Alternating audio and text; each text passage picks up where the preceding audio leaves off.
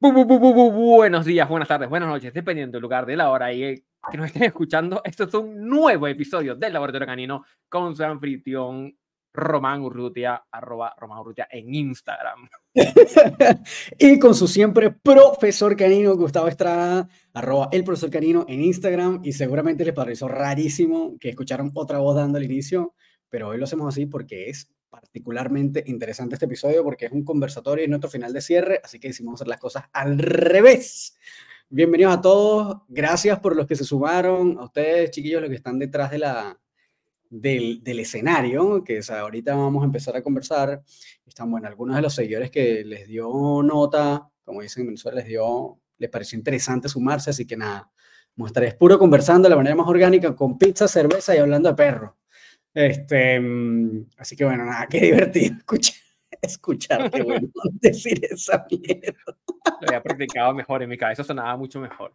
Ah, me gusta, me gusta, me gusta. ¿Cómo se llama la canción de la intro? Dice Felipe. Mira, la canción de la intro es, un, es una canción royalty free que conseguimos por ahí y tuvimos como un mes, no sé, como dos semanas viendo canciones, música gratis, hasta que dimos con esa, que era lo que más se parecía a nosotros. Y sí que bueno, nada pasamos por unas electrónicas raras, unas, como unos house, y al final no funcionó.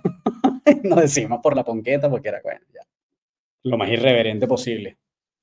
Esa fue la que funcionó. Así es. Muy bien. Estoy haciendo una actualización, Román, porque teníamos gente en bastidores que no se podían sumar por ah, ya, bien. del plan, pero ya estamos a nuevo plan, así que deberíamos poder recibirlos a todos los que se vayan sumando. Ya, súper cool. Muy bien, este es el último episodio de la tercera temporada. No es un adiós, es un hasta luego nomás. Sí, no, nada más un ratito para descansar por lo que queda de, de, fiesta, de felices fiestas de Navidad y Año Nuevo y nos vemos de nuevo el año. Eh, verano, puede ser, de, verano de este lado del planeta. Muy bien, entonces para el día de hoy cuéntame qué nos inventamos. Sí, bueno, como todos saben, nosotros no tenemos pautado nunca absolutamente nada. De hecho, los temas los ponemos que sí, dos días antes, mira, ¿de qué hablamos el episodio que viene? O, de repente algún sábado que estamos trabajando se nos ocurre algo y, dejamos nada más el tema, pero el, resto lo desarrollamos aquí en los episodios. No tenemos absoluto. Más, lo más que hemos hecho es que hemos hecho como una pequeña lista con unos bullets para recordarnos cosas que nos parecen interesantes, pero el resto nada. Entonces aquí eh, no hemos pautado absolutamente, ni siquiera tenemos ni una idea de un tema. Y bueno, nada, le pedimos a nuestros invitados, o sea, a ustedes mismos, que son los que nos escuchan, que qué temas podemos tocar. Y aquí dijeron que, bueno, que qué nos parecía hablar sobre los e-collars, sobre redes de apoyo cuando convivimos con perros, que está bueno. Eh, em, ¿Qué otra cosa? Habían dicho, positivismo. Bueno, ahí ahí podemos sumar, si se suman más ideas, déjenla por aquí en el chat. Y, yo creo que nada, ahí empecemos como a, darle con alguno de estos, ¿no? Bueno, vamos a ver nuestro, quién es nuestro primer invitado de la noche del día de hoy. ¿Quién se suma? Nos invita, nos invita. Estás como invitado el día de hoy. Eso es lo que pasa cuando uno tiene 10 horas trabajando corrido. Yo que las 10 de la mañana, son las 10 de la noche, almorcé y aquí estoy marcando. Esperando la cena. Este, no, ya, ya cené, ya me cené un, shake, rápido entre una sesión y otra. A mí me quedan, yo me comí, coño, no me aguanté las ganas de la pizza, me comí como tres pedazos y me quedan dos, así que lo, lo reservé para usted.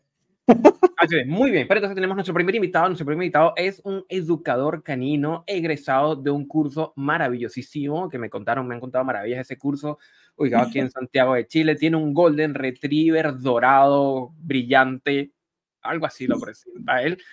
Eh, entonces démosles la bienvenida con todos los honores. Aquí nada más vamos a usar la consola a nuestro primer invitado al día de hoy, Felipe Quintana. Felipe, bienvenido. Felipe, ¿qué onda, Felipe? ¿Cómo estás, viejo? Buenas noches a todos, ¿cómo están? Todo bien, weón, ¿y tú? todo bien, todo, todo bien. bien, estamos. Felipe, ¿tienes algún tema para que se te ocurra? ¿Qué preguntas tienes para el experto Román Urrutia que está invitado al día de hoy? Preguntas para el eh, bueno, ayer, lo, hablábamos con Gustavo en, en, la reunión que tenemos de mentoría de, de, dos veces al mes y era el estrés positivo y la ayuda para desarrollar la resiliencia emocional en los perros. Mierda, es un tema interesante. Es un tema bien interesante. Hay una, mm, hablando de eso. Cuando Román se pone a mirar hacia arriba, es que va a estar 30 minutos hablando de un tema. porque no tengo ni idea qué decir tengo que inventar. No pueden, ser, no pueden ser más de 3 minutos. Mira, este, el otro día estaba viendo unas publicaciones sobre eh, neurociencia. De una, hay una tipa en Instagram que se llama eh, Decoding Canine, creo que se llama. Una tipa que es neurocientífica y tal, tiene una cosa bien interesante su cuenta. Entonces, nada, justamente como que mencionaba este tema del estrés eh, y como de la importancia del estrés, hasta cierto punto, obviamente, ¿no? Em, pero como que el, cuento de siempre, ¿no? Como que si estás todo el tiempo como sobreprotegiendo a tu perro de evitar estrés a toda costa, como que obviamente a largo plazo es una cosa que te puede jugar en contra, ¿no? Pero por otro lado, también a veces nos hemos encontrado con casos en que personas se apuran demasiado por resolver el problema de su perro, usualmente el, mismo guía, pues el mismo dueño, la misma persona, eh, y someten a estrés al perro demasiado para, el, para lo que ese perro está preparado para manejar en ese momento. Entonces, el clásico cuento, ¿no? Como que lo que siempre decimos, un coño, balance. Eh, y ahí tienes que saber cómo, en qué estatus está tu perro, qué cosas puede tolerar y qué cosas no. Y ahí obviamente la idea es irlo empujando cada vez más a que vaya como soportando más, pero tienes que empezar desde lo que el perro soporte. Porque si te vas de palo y le metes, sé, bueno, un perro que le tiene miedo a los sonidos y le pones un camión de basura al lado, bueno, lo vas a echar para atrás, obviamente, ¿no? Este, pero esta cosa de, bueno, no, evita a toda costa, tú sabes, cualquier camión de basura que encuentres por el camino, nunca lo hagas más nunca y como ahí es donde está el problema, ¿no? Es como, no, no puedes vivir de evitar.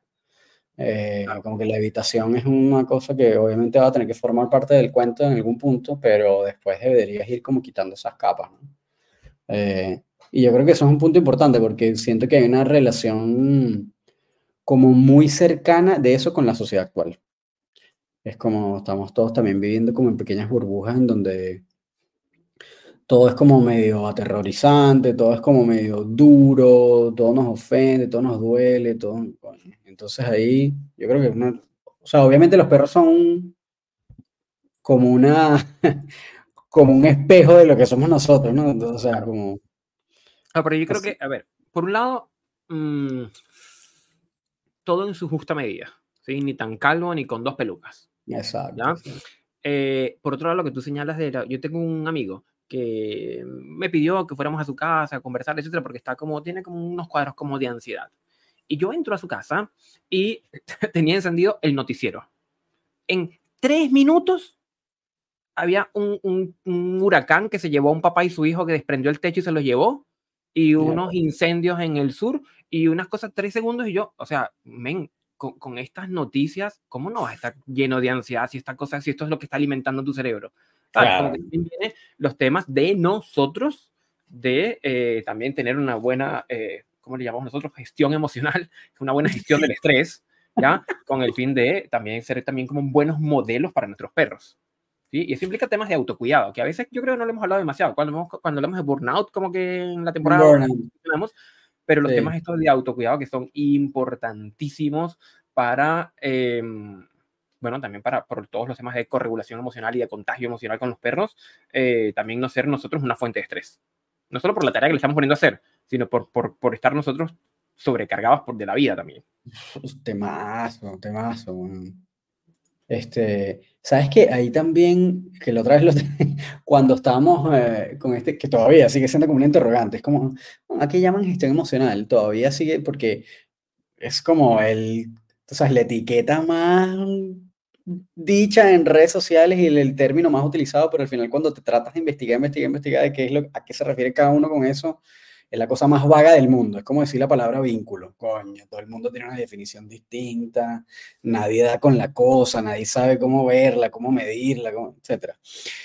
Pero este tema de, de justamente la gestión emocional, una de las cosas que hemos visto repetidas en los que intentan definirla un poco, es que usualmente se refiere en muchos casos como, o hacen mucha referencia como la gestión emocional del guía, ¿no? Es decir, que yo eh, sea como quien se regule emocionalmente para no transferir este cuento al perro. Que yo en ese caso ahí digo, ah, bueno, pero todo el, todo el sentido del mundo, ¿no? Es como las cosas que siempre decimos, es como, bueno, obviamente esto tiene que existir. Como que si tú no te regulas tú, obviamente tu perro menos. Es como que si tú no eres como el referente de tu perro eh, y no sé, todo te asusta o todo te molesta o gritas o no sé qué, o el perro hace media cosa y ya estás como vuelto loco, obviamente tu perro va a tener unas respuestas similares o peor, porque por supuesto no solo que no encuentre referentes, sino que también puede, los perros aprenden por observación, entonces al final los perros también pueden copiar conductas de, aquellas cosas que vean en nosotros. Entonces, si ese es el término, o bueno, si esa es como una pata de la, de la definición, está bien. Es como, ahí tiene todo el sentido del mundo. Perfecto, muy bien, vamos, damos un segundo. Felipe, ¿cómo lo ves? Sí, ¿Qué dice nuestro invitado? bien, bueno, lo que hablábamos ayer, que eh, todo perro debería ser sometido a, este proceso de estrés positivo, ya que, como dice Román, si, si queremos pasarnos de puros con el, o de puristas con nuestro perro, al final puede traer más desventajas que, que beneficios en, en su comportamiento. Así es, pero quiero aquí agregar lo siguiente, Román, porque resulta que estoy viendo que Camila, ¿vale? De, la encuentran en Instagram como vinculadocs.cl.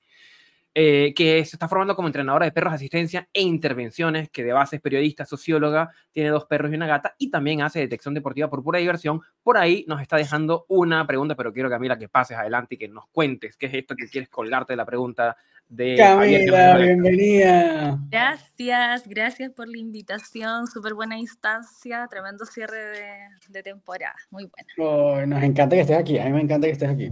Gracias, Román. Bienvenidísima. Y, claro, em, yo, yo me estaba colgando de la pregunta de, de Javier y les quería consultar así como concretamente cómo saben con qué cliente hacen match y con qué cliente no. Porque me imagino que igual aquí entra mucho como nuestras preconcepciones, ideologías, filosofías de vida. Y eso también imagino que filtra mucho con quién trabajar, con quién no. Y de repente tal vez es como intentarlo y ir viendo en el camino, me imagino. No sé. Mierda, qué buena pregunta. Coño, nunca hemos hablado de eso, ¿no? Está bueno eso. Está bueno. ¿Y qué pregunta hizo Javier? Javier es la siguiente pregunta. La voy, a, leer, la voy a leer. Dice, hola, Gustavo y Román, ese somos tú y yo. ¿Cómo lidian ustedes con los procesos de trabajo con sus clientes y sus perros que no salen como tenían contemplado? Temas. ¿Puedo responder eso? Con una respuesta poco popular. No tanto, no tanto. Pero cuando nos realmente como educadores cariño, cuando nos sentamos y nos reventamos la cabeza y nos ponemos a estudiar y diseñamos programas eh, en base a modelos que son efectivos, evidentemente, sin dejar ningún modelo por fuera, eh, es difícil no conseguir resultados. ¿Vale? Es difícil no conseguir resultados. Eh, y cuando no se consiguen son por cosas que ya desde el vamos teníamos determinado yo le digo a mis clientes tres cosas. Hay tres cosas que hacen que el programa que yo tengo de reactividad no funcione. Uno, que el cliente se pierda, ¿sí? que no aparezca, que, que, que, no trabaje, etc. Dos, cuando no se siguen las instrucciones. Si la instrucción dice agrega choclo para el pastel de choclo y tú dices no me gusta el choclo, no te sale un pastel de choclo. ¿Ya?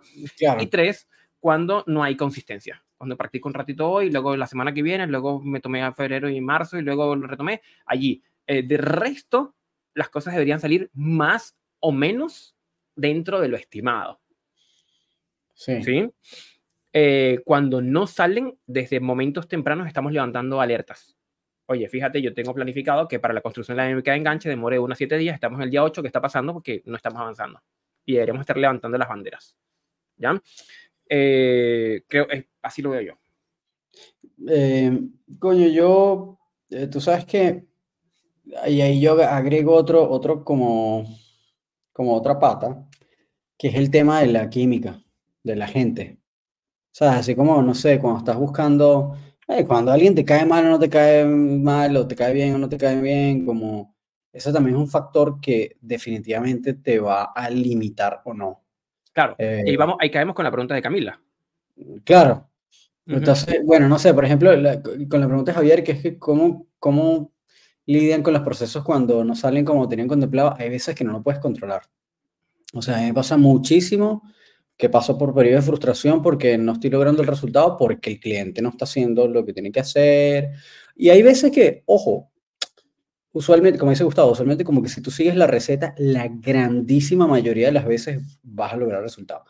Pero hay veces en donde ni siquiera es el cliente, sino que el perro de verdad es complicado y está, o sea, como que la única manera de que se resuelva estando como, como un profesional buena parte y para eso usualmente lo que hago es referir a un internado, por ejemplo. Claro. es como, como que sí.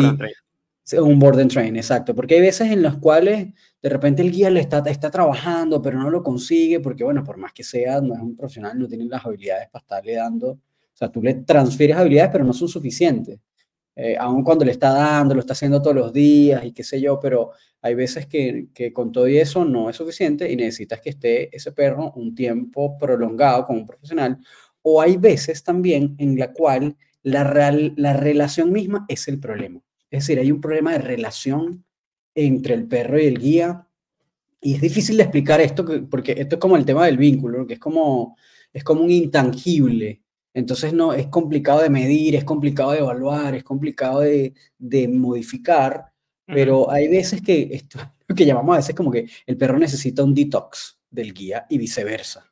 Eh, porque bueno, porque hay dinámicas que no están funcionando y hay hábitos construidos que, que cuestan eh, como romper. Y además de eso, como que hay todas unas asociaciones que el perro ya tiene hechas, que por más que estén trabajando en un programa y qué sé yo, el olfato que tiene asociado a la casa y las cosas que suceden en esa casa y los sonidos y las rutinas y qué sé yo, ya le hacen el perro estar como, no sé si decir predispuesto, porque es tal vez como muy humano, pero, pero sí hay como todo, hay, hay como todo un bagaje que no tiene que ver con el trabajo per se, que igual va a estar como frenando el proceso. Entonces, eh, a mí me ha pasado N. Uf, o que no, una de las cosas que ya no tanto, pero eh, que, que, me pasaba con bastante regularidad es que los clientes no terminaban los programas, o sea, no, no, no continuaban, porque antes trabajaba como por sesiones individuales. Eh, y no, no, no, no, ¿sabes? No llegaban a feliz término porque precisamente hacían dos clases, se iban de rumba, se iban de vacaciones, no sé qué, y no le prestaban atención al perro y ahí quedaba la cosa. Entonces la inconsistencia es como, para mí es como el peor de los, es como el némesis, es como el peor de los, de las, de las, de las trabas. Y ya después como el tema, tú sabes, lo que viene, lo que viene después, como, como este tema que preguntaba Camila de, bueno, ¿quiénes hacen, quiénes hacen match y quién no? Es como, no sé, eh, usualmente la, eh, con eso mismo que termina el Némesis, con eso mismo empieza la cosa buena. Como que si yo que la persona es constante, ya por ahí estamos haciendo un match gigante. Así no me caiga tan bien, así, no sé, como que si la persona es constante, como que ya por ahí lo valoro, en mi caso, ¿no? Yo lo valoro muchísimo. Entonces, y ya después es como, como temas de química, yo creo, Gami, como que si te cae bien, si no cae bien, si es muy informal para ti o quieres más bien alguien más formal, como más académico como que yo creo que eso es un tema de cuando uno busca un psicólogo, cuando uno va a un, no sé, un terapeuta o algo, como que hay un tema ahí de decir, cuando empiezas la, la interacción, para eso es una entrevista, pues también, como para decir no le cae bien. Claro, claro, sí, sí, yo creo que hay, hay, dos elementos. El primero tiene que ver cuando el tutor no hace match con nosotros, ¿sí? Y para eso, eh, al igual que tú, Román, yo tengo una instancia que es la instancia de entrevista. Sí. Donde nos conocemos, hablamos y el cliente me puede decir cualquier excusa y filo, está bien, no quiere trabajar conmigo, no le dice clic, está bien. Porque si, vamos a entrar, si vamos a entrar con esa piedra, iba a formular. Y a la inversa también pasa. ¿Qué nos pasa? Que estamos teniendo una entrevista y digo, oh, este Felipe, esto, esto, esto no va para ningún lado. Entonces no le hago oferta. Al final de la entrevista no le hago oferta. Le digo, mira, sabes que vas a trabajar esto, esto y esto, y probablemente en un tiempo trabajemos, o quizás te conviene que trabajes con otro colega. Entonces filtramos. Lo que no hacemos, por ejemplo, en este momento, es simplemente contratar a ciegas. Como me mm. escribes por WhatsApp y te digo, no, mis costos son tanto, paga aquí y empezamos. Ajá, y si cuando a la segunda clase no hacemos match, ¿qué onda? Ahí se puede complicar el escenario. Entonces, para eso están esas entrevistas iniciales eh, para eso. Pero me parece, Camila, que tenías otra interrogante por ahí dando vueltas. Sí, por ejemplo, cuando ustedes tienen casos complejos, no sé, eh, casos particulares X, que obviamente ustedes están abordando con ese cliente y su perro, pero ¿qué pasa si en el proceso se dan cuenta que tal vez les faltan herramientas, conocimiento, técnicas, qué sé yo? ¿Ustedes tienen instancias como para conversar, hacer análisis de casos? ¿O es más bien como que se dan entre relaciones de amistad y no necesariamente como gremio profesional? Como entre nosotros, dices tú. Sí, exacto. Como grupo de educadores caninos, no sé, en Chile o qué sé yo. Como tienen espacios de reunión, de conversación para hacer análisis de casos. Miras, eh, qué buena pregunta. o sea, eh, no son instancias formales, ¿vale? Que tengamos instancias formales establecidas, pero tenemos muchas instancias informales, ¿sí? con los diferentes colegas tenemos comunicación directa con Román, con Oriana, tenemos un grupo de WhatsApp, ya te digo quién está en el grupo de WhatsApp, donde hay eh, educadores de Perú, de Ecuador, eh, Panamá, y allí en algún momento es que, oye chicos, tengo un caso que tiene estas características y, em, bueno, necesito ayuda con esto. No, sí, ahí hacer, que puedo estudiar, que puedo ver y nos dicen, mira, mírate este video, busca este otro recurso, yo resulta que vi un perro con estas características. No son instancias formales, como que nos reunimos como reuniones clínicas, como se hace en psicología, pero sí de este estilo. Ya, súper. Se los pregunto porque, por ejemplo, en mi, mi trabajo, en general, eh, se aborda mucho desde, desde un equipo. Es raro como que yo ejecute una tarea eh, por mí misma, así como sola, a diferencia de lo que hacen ustedes, que es una profesión eh, que tiende a ser más individualista, como tú, como educador con el, con el cliente, entonces creo que igual es como complejo de, de llevar y es muy fácil encerrarse en nuestras propias ideas y lo que yo creo. Es súper, o sea, yo creo que son las cosas más comunes en el mundo de la educación canina. O sea, yo creo que son las cosas que más pasan. Eh, al menos en mi experiencia, es como nosotros estuvimos mucho tiempo como tratando de crear instancias con otros educadores y tejer como una especie de red porque precisamente nos dimos cuenta que una de las características era que primero la industria es bien dura, ¿no? Hay, hay muchos temas como de ego eh, o de ideología eh, entonces, eso hace muy difícil como, como construir em, relaciones con otros profesionales en las que te puedas apoyar. Eh, y eso es súper importante porque además muchas veces también se toma como la búsqueda de ayuda como, como una declaración de incompetencia absoluta, ¿no? Es como que... Y, no necesariamente. Eh, yo, siempre lo, yo siempre comparo esta... Yo siento, bueno, obviamente aquí tenemos al psicólogo que lo puede decir mejor tal vez porque lo ha visto más desde el insight, pero yo siento que la educación canina tiene muchas cosas parecidas a la psicología, pero que no funcionan como la psicología. Ojalá fuera así, eh, pero que podría, ¿no? Si se, si, si se desarrollase bien. O sea, entrenadores cuyos perros busquen ayuda en otros entrenadores, por ejemplo. ¿Qué pasa? Pero pasa por aquellos que tienen como un nivel de conciencia tal que dicen, mira, ¿sabes qué? Yo no estoy lográndolo con mi perro, vamos a buscar a otro que me ayude con mi propio perro. Eh, pero tienen que ser como, como ya entrenadores muy maduros, ¿no? Em, y eso no pasa tanto como debería pasar. Cualquier psicólogo se ve como otro psicólogo, como parte de su rutina, es casi como un estándar, ¿no? Eh, y eso es lo que yo creo que debería pasar en la educación canina. Así como, por ejemplo, mira, oye, no estoy resolviendo este caso, viejo, ayúdame aquí porque estoy aquí, weón, que no, no, no, no doy, no, no, estoy dándolo, no lo estoy logrando. Eh, y en algunos casos, eh, por ejemplo, en Estados Unidos, que es la referencia que yo tengo, eh, cuando sí se da ese proceso de, ah, bueno, sí, yo te ayudo, el otro va y observa, ¿no? Aquello que está resolviéndose. Eh, y de alguna manera como aprende junto con el que, al que le pidió ayuda. Em, y por supuesto, bueno, ahí me imagino que los temas financieros, bueno, esa clase o esa sesión se la pagas al que, está resolviendo el problema, ¿no? al que le está pidiendo la ayuda. Pero, mm, pero sí, nosotros afortunadamente hemos ido, y gracias al podcast también, hemos ido como tejiendo una red de, de, educadores en los cuales eh, apoyarnos, en los cuales consultar, pero yo creo que es una cosa importantísima. No, no está tan como tan formalizada y tan, y tan usada como se debería. ¿Sabes? Este, yo creo que eso es una cosa que debería ser más todavía. es. Igual, igual es algo, un tema que le estamos dando vueltas. Eh, estamos dando vueltas, estamos construyendo la idea de podernos juntar regularmente, un grupo de educadores eh, de distintas ópticas y de distintas perspectivas para poder discutir casos. Hay que superar como ciertas barreras de ego de algunos profesionales, pero está pensado. Yo creo que hacia el año que viene vamos a poder como, como generar una instancia más estructurada de esto, ¿vale? Pero mientras Romance come una pizza de pepperoni, aparentemente, eh, quisiera darle la bienvenida a Javier de la Rosa, también es educador canino, egresado a un curso que me han contado maravillas ese curso, de verdad que estoy súper interesado en conocer un poco más. Y nos tiene, nos tiene una pregunta, eh, vamos a agregarlo a la escena, esto se va a ir haciendo cada vez más chico, va a aparecer una videollamada de Zoom. Mira Javier. Hey, ¿qué onda chicos? ¿Cómo están? ¿Me escuchan bien? Cabrón, sí, estamos bien, bienvenido. ¿Qué onda? si han estado escuchando, si han estado escuchando como maravillas de ese curso de formación, deberían tomarlo, ¿eh? Al menos yo tengo dos muy buenos profes como referentes. Es uno que le dicen el negrito, Romano Rutia, y Gustavo. La verdad que súper bien. Hola, chicas. Es verdad, es verdad.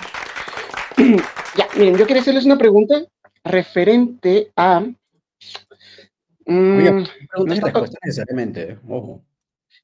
Eh, tiene más que ver como con la seguridad del profesional o de la persona que se está formando como profesional. Y es si en algún momento ustedes durante su formación han sentido que quizás, eh, como dicen aquí en Chile, no, no, no, tienen dedos para el piano, como que quizás no, es, no estaban hechos para esto. Yo les pregunto esto porque a mí me ha pasado y veo que se están riendo por ahí. a mí me ha pasado.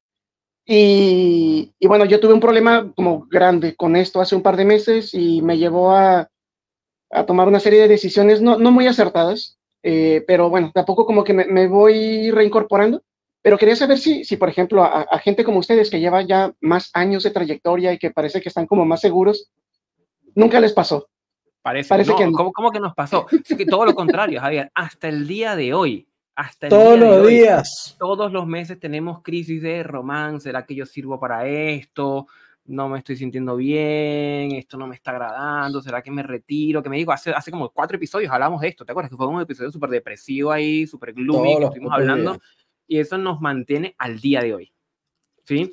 Y estamos en ese valle de la desesperanza de la curva de un Kruger, ¿sí? Estamos allí todavía pareciera, o sea, quien nos ve de afuera dice, bueno, pero estos se ven tan seguros de sí mismos y como Román hace sus verdades incómodas y cosas por el estilo, pero las hacemos como, bueno, no sé, démosle nomás. ¿sí? Es un, un,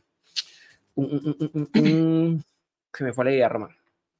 Continúa tu rescata. Yo sí te digo. Voy a buscar, lo que te mandé del estudio, es más, te lo interrumpo una vez para decirte. Hay, un, hay una referencia que hace Lane Norton, que es un PhD, probablemente como en temas de neurociencias, que habla de que la motivación no causa un cambio en el comportamiento. Es el cambio en el comportamiento el que cambia la motivación. Un estudio reciente en, en temas de pérdida de pesos, en el fondo señala lo siguiente, que las personas que tuvieron éxito fueron las personas que hicieron cambios sin estar motivados. Mm. No esperar la motivación, no esperar sentirte preparado para hacer algo, sino en ese hacer algo, aunque no te sientas preparado, es que encuentras estar preparado. ¿Me explico? Chamo, qué, bueno que me mandaste ese, ese Yo sigo Lane desde hace muchos años, es muy bueno, es como un PhD en dietética y fitness, etc. Hypertrophy. Eso hecho una pala, por cierto. Bueno, el cuento es que em, yo creo que es muy difícil, bueno, no sé, habrá gente más confiada y eso depende de la personalidad. Pero al final como que todo eso lo resuelves es haciendo. Y no es que lo resuelves, en realidad no lo resuelves, pero por lo menos lo, lo, lo aprendes a manejar. Eh, Accionas, claro. O sea, bueno, yo, yo me la paso todo el tiempo inseguro. Así todo el tiempo, todo el tiempo yo también. Y, y, son nuestras conversaciones todo el tiempo. Todo el tiempo, a ver, mi obediencia es una mierda, coño, que no sé qué, no me veo como Nino o qué sé yo.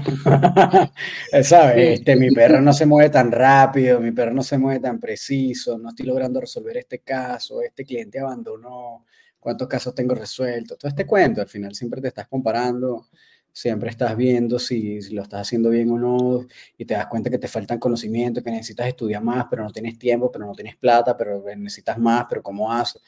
Entonces al final es infinito, como que mm, yo creo que es, a menos, de nuevo, a menos que seas una de estas personas o que tienes una personalidad así muy confiada, o estás en la curva de un Kruger de la ignorancia, en donde, bueno, crees que te la sabes todo, en verdad no sabes, que la sabes claro. ¿No? Pero, pero si no es ese el caso, eh, sabes que no sabes nada. Entonces, cuando sabes que no sabes nada, estás todo el tiempo. Yo sufro el, síndrome del impostor, weón, 24-7.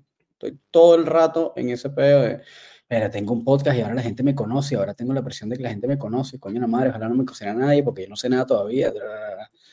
Pero es como, bueno, es como el saco de papa con el que tienes que cargar mientras estás tratando de hacer algo interesante. Al final, no sé, uno aporta hasta donde puede. Y si alguien se está viendo beneficiado de eso, eh, estás aportando valor a alguien. Me explico. Así sea una sola persona. Si algo que dijiste en una publicación ayudó a alguien o algo resonó con eso, estás ayudando a esa persona. Si estás ayudando a un cliente y le mejoró la calidad de vida a ese cliente, aunque sea en un porcentaje, no resolviste la cosa por completo, pero un porcentaje le mejoró la calidad de vida, estás ayudando a esa persona. Entonces al final es como uno, resuelve problemas y como en todo, ¿no? Al final el mercado funciona así, tú no, a ti te para resolver un problema o para entregar algo que, que alguien quiere. Entonces, si estás logrando alguna de esas dos, pues a ese, a ese, a ese demandante, eh, tú como oferente lo estás, lo estás satisfaciendo. Eh, así es fácil. Claro. el, consejo, el, consejo iría a em, hacer, no más, como lanzarse al agua. Caminante no hay camino, se hace camino la andarra. Lanzarse al agua no más y eh, sí mantener como una línea de estudio y entender que no tenemos verdades absolutas. Y cuando se pare alguien enfrente y nos diga, ustedes son unos idiotas porque no saben de gestión emocional, iremos a estudiar gestión emocional para entender de qué va la gestión emocional. Y no lo sabemos. Y, y, la otra cosa es que también, como por ejemplo, tú puedes decir, bueno, pero es que no me quiero meter en donde no sé, que efectivamente es como un tema ético, de, bueno, no, no voy a tratar de resolver aquí.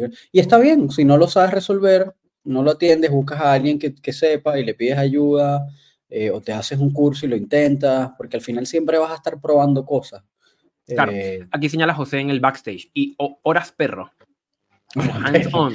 Horas perro, exactamente. Como horas hands-on y la única forma de tener hands-on es darle y darle y darle y darle. Y, y, obviamente un, un, hacer con práctica reflexiva. O sea, hice esto y no me está funcionando, tengo que hacer cambio. No vas a ir haciendo exactamente lo mismo eh, yo recuerdo haber trabajado con un colega que le decíamos, oye, pero pon en tu eh, estándar que tienes 10 años de experiencia. Y él es algo muy inteligente. Sí, pero 10 años de experiencia no te dice mucho porque puedes tener 10 años haciéndolo mal. ¿Sí? bueno, Fernando, Fernando, Cortina también lanzó ese comentario en uno de los episodios buenísimo, muy clave, Fernando. De México. Saludos a Fernando por si acaso nos está escuchando. Saludos para ti, viejo. Muy bien, pero Román, te tengo una sorpresa. Ah, porque tú no puedes ver el backstage. No, yo no puedo ver el backstage. Puedo ver el backstage. el Master Control aquí. Ah, muy bien. Yo te puedo dar Master Control, no sé cómo, pero te lo voy a dar la próxima vez. Te prometo que ya, ya, después de tres temporadas voy a poder ceder un poquito el control de la consola. no, prefiero, está, bien la sorpresa, me gustan las sorpresas. No, tenemos en el, back, en el backstage a Daniela de Kiara Distremento Canino, quien quiere sumarse y agregar algunas ideas a esto que estamos nosotros conversando el día de hoy. Hola. ¿Cómo están? Tanto tiempo. Qué bueno verte por acá, gracias. Qué bueno saber de ti, Dani. Sí, todo bien por acá. La gente que nos está escuchando. Todavía. Sí, la gente que nos está escuchando en Spotify, ¿y esta quién es? Porque la saludan así, pues porque la conocemos y es una amiga de la casa y está aquí el día de hoy. Bienvenida, Dani. Así es. Muchas gracias. Oigan, chicos, miren, yo quería hacerles una pregunta sobre el e que siempre es muy polémico. Oh, eh, he estado tomando hartos cursos últimamente eh, de perros con reactividad, eh, del uso del e y en realidad a mí me parece súper interesante como las distintas aplicaciones que puede tener y como el buen trabajo que se puede tener, los resultados en el fondo, sabiéndolo ocupar bien. Y quería preguntarles como su experiencia, cómo ha sido para ustedes en los casos en que lo han aplicado y cómo se lo han ofrecido también a los clientes, porque en general hay mucho desconocimiento de la herramienta eh, y de su utilización en el fondo, entonces aquí es súper poco conocido y los que lo usan es como un poco escondido también para que no vayan a ser juzgados. Así es, esperemos que Román termine de masticar su trozo de. No, dale, pero. Vamos a, puntualizar aquí. Sabes que esto en cualquier momento va a parecer como eso, eso, esos programas de radio morning show donde hay seis personas y todos hablan al mismo tiempo, como los matinales. Está bien, está bien. Pero buenísimo, buenísimo. De pronto dejamos el formato, invitados permanentes. Bueno, en fin.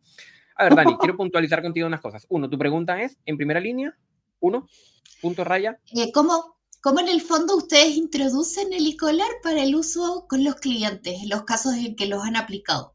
Porque, por mm. ejemplo, a mí me pasa que para eh, recomendárselo a un cliente es como que se lo menciono que podría hacer, pero generalmente como estiro un poco el chicle, ver otras opciones antes de llegar y recomendarse.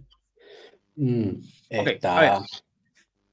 yo sigo la aproximación del modelo Lima, ¿sí? Menos intrusivo, mínimamente aversivo. Ya, mi modelo de trabajo hoy día es un porcentaje muy alto, digamos, como de los desarrollos de Mike Chicacho y Grisha Stewart que no trabajan con este tipo de herramientas para los temas de reactividad, ¿vale? Entonces voy de menos a más, ¿sí? Y en lo que agotamos todo el manejo de antecedentes, en lo que agotamos el reforzamiento diferencial, en lo que agotamos el contracondicionamiento, cuando ya el contracondicionamiento deja de ser efectivo porque hay un quantum de agresión que es em, aprendido, que es operante, allí podríamos contemplar el uso de los inhibidores o de los interruptores, inhibidores como le llama Roger Abrantes, o interruptores y también va de menos a más. Va desde un PET corrector a un ultrasonido y tal, y eventualmente helicolar. Eso es una, una línea de decisión que yo utilizo, que es la pirámide de Lima. Y la segunda tiene que ver con la gravedad del caso. ¿Ya? Hay un perrito que para mí fue emblemático este año, que era un perrito que estuvo ocho meses, si no me equivoco, entre seis u ocho meses trabajando un tema de protección de recursos con una etóloga. ¿Ya? Y la etóloga literalmente dijo, yo no tengo más herramientas, mi recomendación es eutanasiar al perro, porque tiene un tema de protección de recursos, eutanasiarlo. Y estas personas consultaron con un segundo etólogo, quien también sugirió la eutanasia. Y adivinen que fue un tercer etólogo, ¿y qué recomendó? Eutanasia. Y uno, de los, y uno de los etólogos importantes dentro de la región, ¿vale? Y llegó a mí y dijeron, oye, mira, estás trabajando protección de recursos, ¿cómo lo has hecho? Han agotado muchas cosas. Empezamos unas tres primeras clases a hacer nuevamente todo manejo de antecedentes, todos estos temas que vienen de antes. Y eventualmente estábamos en un punto donde la tutora estaba, yo ya no sé qué más hacer.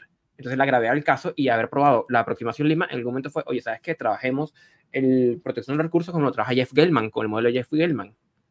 Dicho y hecho. El perro respondió súper bien. Fue una semana de trabajo no más con la herramienta. Y al día de hoy, eso fue hace un año, perdón, hace unos seis meses más o menos, fue como mitad de año. Al día de hoy no, no hay más episodios de protección de recursos. El perro le dice out y se levanta y se va. Y obviamente no hubo que eutanasiarlo. Y ojo, y ojo que eh, para los que no conocen a Jeff Gelman, Jeff Gelman es como uno de los adiestradores de mascotas más controversiales. Yo creo que el más controversial. Sí, él tiene cosas pues, muy controvertidas. Ya, ya, lo, ya, lo, superó Dog Daddy, pero, pero después de Dog Daddy, hasta hace dos años, era como el tipo más odiado del mundo porque el carajo va como, como que se salta pasos. Se salta pasos en el sentido de que va al, al grano. choque medio al choque, como que no se, no es que no usa comida, sí usa comida, hace todo lo que pero como que va muy al grano y no se cae a cuento de estar como elaborando cosas alternativas. En este caso que te planteo fue como consecuencia natural, Dani, como que se fue dando, ¿sí?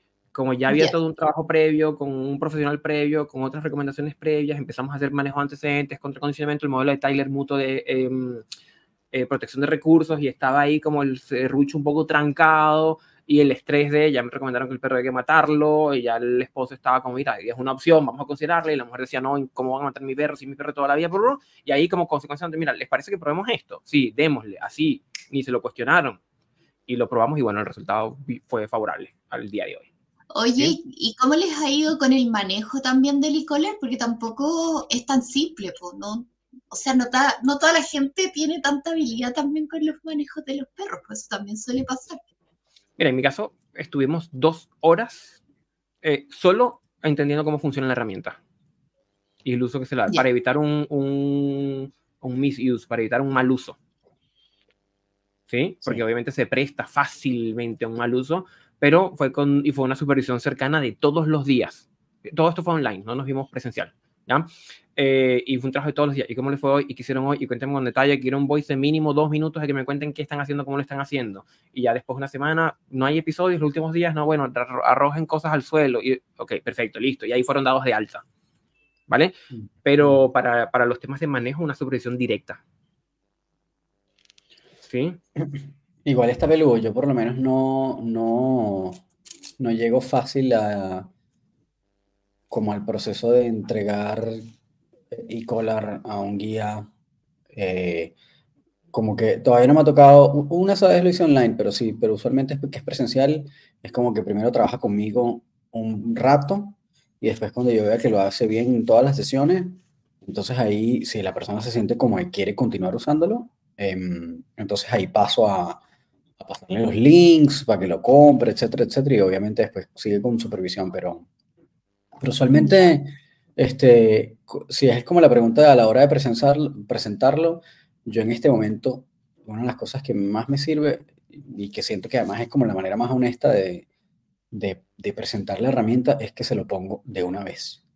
Se lo pongo a esa persona en el cuello.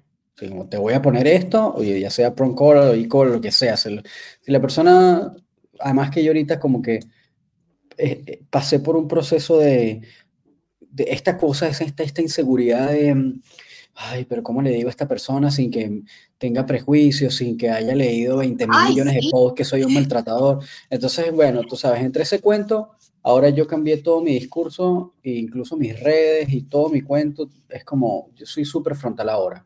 Entonces, si tú me contratas, tú sabes qué voy a usar y por qué lo voy a usar y cómo lo voy a usar y te lo voy a poner a ti primero y te, lo voy, y te voy a hacer todo lo que voy a hacer con tu perro, te lo voy a hacer a ti en tu cuello y vamos a hacer toda la dramatización y todo el cuento para que en verdad tengas la, la capacidad más o menos de entender cómo es el cuento. Porque es que si no, eh, como que siento que a veces puedes, o me ha pasado que a veces puedo perder tiempo y ese tiempo es agotamiento en el guía y en el perro para tratar de llegar a esa solución que de repente lo hubiera solucionado antes si hubiera ido como directo al gran, no, no, no tipo ya, sino que directo a decir, mira, tenemos que hacer esta serie de pasos, pero eventualmente vamos a llegar a esto, ¿no? A, este uso de esta herramienta. Em, o lo que sea. Entonces, como que prefiero de una vez ser transparente y perder incluso un potencial cliente eh, pero prefiero estar, y esta recomendación también, también me la hizo Fernando Cortina en algún momento, como que tú tienes que tener un círculo virtuoso de clientes. Ese círculo virtuoso de clientes se va a dar en la medida en que tú seas transparente, las personas sepan qué es lo que van a hacer, compren la cosa seguros de, de, de, qué están contratando, de qué es lo que están pagando y que, eh, que tú sepas que van a obtener los resultados que, que bueno, que están esperando, eh, pero porque tú sabes que ellos también van a ejecutar lo que tú estás solicitando. Entonces, en la medida en que eso pasa, van a tener éxito, como tienen éxito, te van a recomendar y así.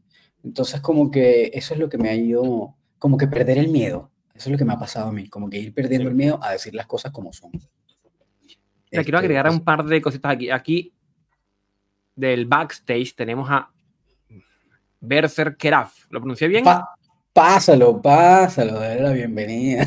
Que nos iba a hacer una, una mención del Licolar. ¿Tienes micrófono abierto para que nos cuentes? ¿Se escucha bien o no? Sí, perfecto, cuéntanos. Sí, súper.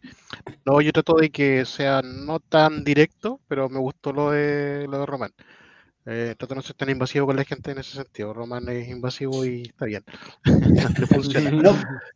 Eh, yo tampoco, yo lo pongo en el brazo. Sí, brazo, vamos ahí que ellos mismos vayan regulando los niveles hasta que ya vayan sintiendo qué tan fuerte puede llegar y ahí vamos trabajando dependiendo del perro. Dependiendo del caso, en realidad igual. Buenísimo, buenísimo. Aquí tengo en el backstage, quiero, quiero atender esa, esa pregunta de Camila que nos dejó que está buenísima en el backstage, pero tengo aquí a José González. ¿Este José González, José González de allá del norte del programa de Nino? ¿O no? ¿O es otro José?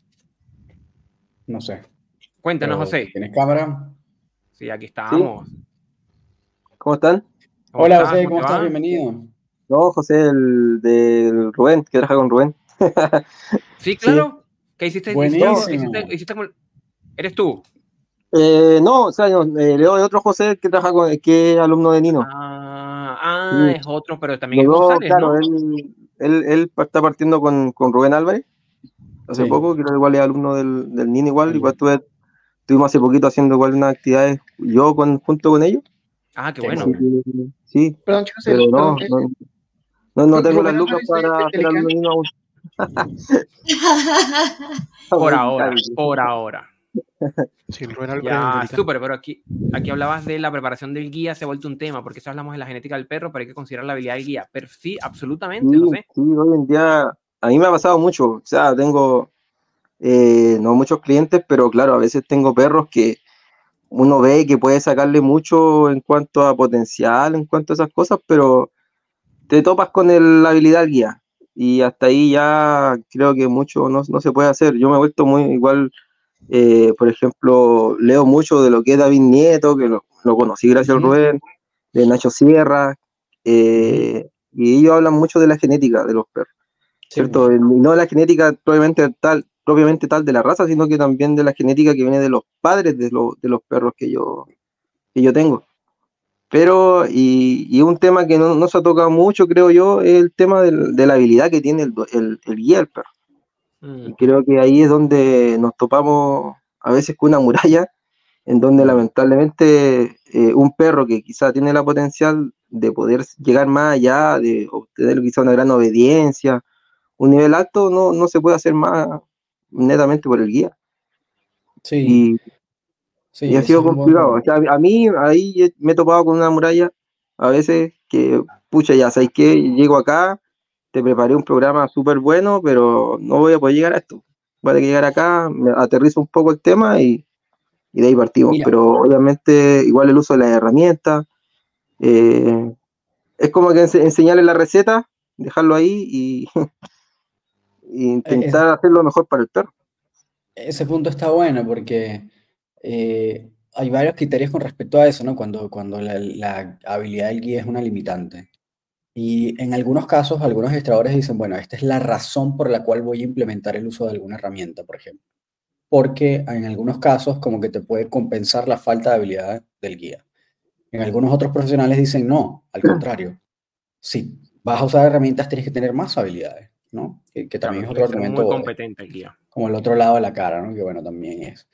Eh, y, una tercera, y una tercera lista de ese, o observación de ese, de ese de ese fenómeno es cuando dicen, bueno, esta es la razón por la cual a veces es preferible hacer un board and train, ¿no? O dejar al perro en internado durante un tiempo más o menos prolongado, un mes, dos meses, para que esos educadores o esos, esos administradores puedan dejar al perro en un nivel lo suficientemente alto como para que cuando vaya a donde el guía, que obviamente se va a reducir esa habilidad que el perro construyó o logró que bueno, que se haya un corte de un 20%, por ejemplo, mínimo. Eh, entonces, bueno, no, siga siendo un estándar relativamente alto, aun cuando el guía no tenga las habilidades, aun cuando esas habilidades bajen durante ese proceso de adaptación de vuelta a su casa, etcétera, etcétera.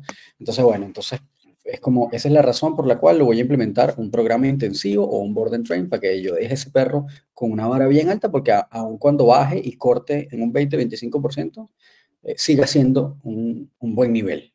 Entonces, como que hay esas cosas, ¿no? Que considerar. Eh, porque obviamente las habilidades del guía van a ser, pues, en algunos casos una limitante eh, y, en algunos casos, este, es como, es como lo que, con lo que tienes para trabajar. Entonces, ahí, ahí va a depender también mucho como el formato con el que trabajes, ¿no? Si son solo sesiones individuales, si te llevas al perro, no te lo llevas, este, si haces un pack de intensivo en donde vas varias veces a la semana o todos los días, eh, ese tipo de cosas, ¿no? Como los formatos, los formatos de trabajo. Claro. Eh, Yo creo que ahí está, ahí está, el verdadero desafío del educador canino.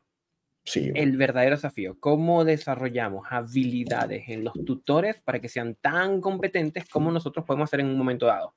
Ese es el verdadero desafío, porque nuevamente, mm. ya lo vemos, todos los que son educadores que están aquí eh, participando, que se han aproximado, irle a enseñar a un perro que, digamos, en obediencia, que se siente que puede demorar un par de días, menos mm. quizás, que se acueste dos, tres días, ¿ya? Que construir un llamado, supongamos que sea un súper buen llamado una semana, ¿sí? Pero ahora, el guía. ¿Cuánto nos podemos demorar en que el guía entienda que la correa se tiene que tomar de una manera correcta para evitar accidentes? Es ahí el verdadero desafío. Es ahí el verdadero desafío. Y por eso trabajamos con guías o tutores o dueños o propietarios, como le quieran llamar, eh, y e, enfocalizar en el desarrollo de habilidades al final del día. ¿Sí? Mira, Román, tengo aquí una pregunta que están buenísimas, las preguntas de Camila. ¿Ya? Cuenten, y eso va para todos ustedes, eso va para todos ustedes que están aquí en la sala que tienen alguna experiencia como educadores también. Eh, la primera reacción de su grupo familiar cuando saliste del closet, Román, y dijiste que te quieres dedicar a la educación canina, no como hobby, sino en términos profesionales y laborales. Qué gracioso. Mira, tú sabes que en mi caso, a mí me empujaron más bien. Eh, mi esposa en algún momento como que vio que yo me entretenía eh, adiestrando a Maki, enseñándole cosas. Me dijo, oye, pero a ti como que te gusta esta cosa porque, porque yo, de hecho, yo era cliente de Gustavo. yo era que cuando existía el Dog Training Club, em, yo quería como resolver unos cuentos de mi perrita, ¿no? Y en eso, bueno, empecé a tomar sesiones y aparentemente en ese punto iban a sacar un programa de formación y mi esposa me dijo, oye, pero ¿por qué no haces esto? Tú como que tienes un, como cierta madera y como que te entretiene la cosa, porque, ah, ¿por qué no haces el programa de una vez? Al final de repente te termina gustando. Y yo fui como a regañadientes, fue como, ah, pero ¿para qué va a ser yo con eso? Si eso es gastar plata en una cosa que yo no necesito. Sí, necesitamos resolver el problema, pero ajá, pero tampoco es que como que es una cosa que me encanta hacer, o sea, me divierte, ¿sabes? A, como a regañadientes. Y cuando empezó la primera clase, fue como, oh, Dios mío, descubrí como un universo que tenía que ver con psicología, con todas esas ciencias que a mí me gustaban, con psicología, con sociología, con no sé qué. Y era como, ah, mira, qué interesante esto. Y ahí fue donde se me destapó como el interés. Entonces, como que mi familia, que, con, con, quien vivo, que es mi esposo, este, al contrario, ella fue la que me, me, impulsó, ¿no? Entonces no he tenido, ahora, si es como tíos, mamá, esa ahí sí fue como que, mira, mijo, y ahora tú te estás dedicando a eso, como que estás entrenando perros, ¿qué es eso? Como que no entienden, ¿no? este, pero, pero no, como ven que me va bien, no, no, no, hay mucho comentario, así que la verdad es que no, no tengo un cuento tan, tan interesante. Mira, yo trabajaba en una de las empresas, de las empresas, de, las, de los lugares como de salud mental más importantes y más influyentes en la ciudad en la que yo estaba. Eran como dos grandes grupos, de, y estaba en uno de los grupos de psicólogos de estos, así como los grandes bufetes de abogados. Trabajaba en una grande como firma de psicólogo, como psicólogo clínico, y hacía trabajo con vicepresidentes de la banca, del sector de seguros, del sector de inmobiliaria, es decir, estaba ahí a un nivel y ganaba bastante bien. Yo creo que al día de hoy, a pesar que eso fue hace ocho años, todavía hubiera sido buena plata si me estoy ganando el día de hoy. Y cuando llegué a Chile, es como, oye, no me hallo. Empecé en una consultora de recursos humanos también, y más o menos importante, no me hallaba, no me sentía cómodo, eso de tener que usar camisa y corbata, y es como, estaba como, oh, no me sentía, no me sentía yo, no me sentía yo, no me sentía bien, me despertaba esa sensación, yo recuerdo, en ese momento yo no tenía auto, yo me iba en, transporte público, en autobús, en guagua, en locomoción. Estar esperando el autobús un lunes en la mañana o en el metro un lunes en la mañana y ver gente que salía de su casa corriendo, como terminando de colocarse la mochila y con el pan sostenido entre los dientes. ¿Cómo no le dio tiempo de desayunar? Yo decía, men, esto no es vida. ¿Qué tipo de vida es esa? Y dije, mira, yo tengo ya, había, había hecho la formación del tema de perritos.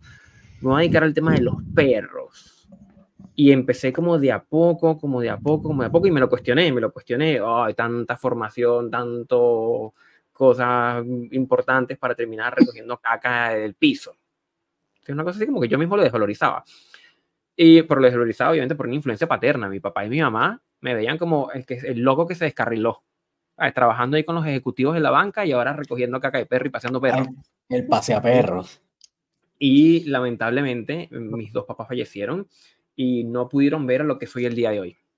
En su momento estaba recién empezando y tomaba paseos y obviamente las ganancias no eran, no sé, las ganancias eran como el equivalente como 100 dólares mensuales, era lo que estaba ganando, para volverlo en dólares. Cuando empecé, que era nada, cuando nosotros empezamos el training era eso, más o menos eso. ¿sí? Nada, nada, nada, nada. Afortunadamente mi esposa me apoyó, eh, pero siempre fue como cuando se los dije, el loco, la oveja negra, claro, el que estudió psicología, que tiene la chaveta ahí toda torcida, obviamente, si alguien de los tres iba a salir mal, era este, era como obvio que era yo. Eh, que los psicólogos igual, coño, hay que acotar. Bueno, más o menos. todo Pero sí fue una, una reacción, eh, vamos a decir, como de desaprobación, en cierta medida oye, tú vas a dedicar esto, y, y, entonces las preguntas de mi papá eran, ¿y cómo te va con la consulta? ¿Y cuántos pacientes tiene? Pensando en cuando yo estaba con el molde de vidrio que también tiene la consulta. Y es como, no, papá, yo estoy dedicando a esto, estoy montando una empresa de esto, estoy montando una empresa de esto. Y justo hace, hace nada, para que veas el cambio de la perspectiva, estuve en un evento rodeado como de grandes empresarios, porque estaba haciendo un tema como de, de conocer un poco este mundo, y uno se dedicaba a dar soluciones de software, el otro se dedicaba a agencias de marketing, el otro se dedicaba, ¿y tú a qué dedicas? Yo muy orgullosamente, yo ayudo a familias que tienen perros reactivos a tener perros más equilibrados, estables, sin el uso de medicación y sin tonteras indirectas. Y la gente decía, oh, wow. Todo lo decía con una seguridad que decían, oh, wow, qué buen trabajo. Eso fue cambiando con el largo de los años. Pero sí, al inicio fue, fue mm, eso, yo siento que fue como mirado a menos. Está, es, que yo creo que igual... Mira, y en algún momento, fíjate esto, dame un segundo, hermano, en algún momento, eh, espero no, no herir susceptibilidades, pero en algún momento se puso, se viralizó un video que el castellano se traducía como dos chicas y una copa. Two girls, one cup. Ok, ahí eh, todos asintieron y se rieron. Ok, lo conocí. Un video escatológico terrible, ¿ya? Pero cuando tú lo veías, te sentías tan mal que tu única, tu única opción era cómo trampeo a otro para que también sufra lo que yo sufrí. No les entonces, esto es tan escatológico, tan horrible. ¿Sabes qué? Mira, Román, mira, mira.